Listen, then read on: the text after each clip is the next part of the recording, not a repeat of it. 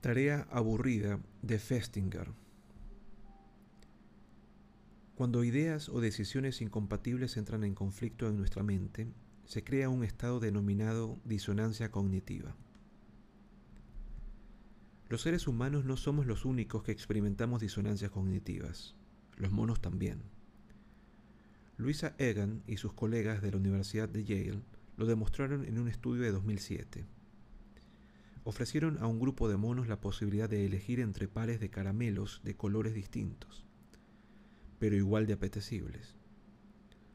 Tras rechazar un color en uno de los pares, las siguientes selecciones de uno de los monos mostraron que habían devaluado en su mente el color rechazado, con lo que se justificaba la preferencia arbitraria anterior. Si uno cree una cosa, pero dice otra, ¿Qué ocurre psicológicamente? En ausencia de una justificación externa para esa conducta anómala, la contradicción se resuelve cambiando la creencia original.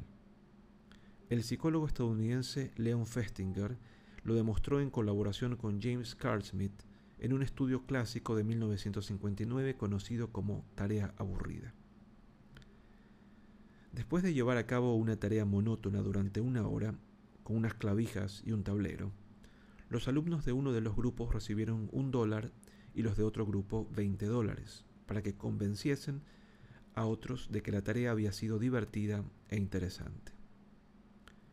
Después, uno de los investigadores preguntó a los estudiantes qué pensaban realmente de la tarea aburrida.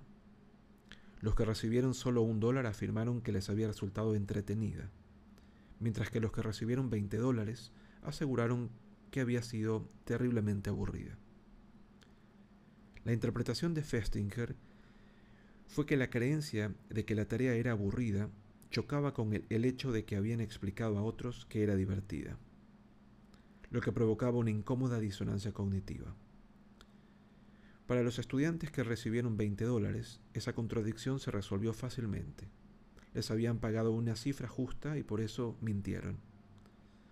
Para los estudiantes que habían recibido solo un dólar, sin embargo, la contradicción fue más fácil de resolver, alterando la creencia original.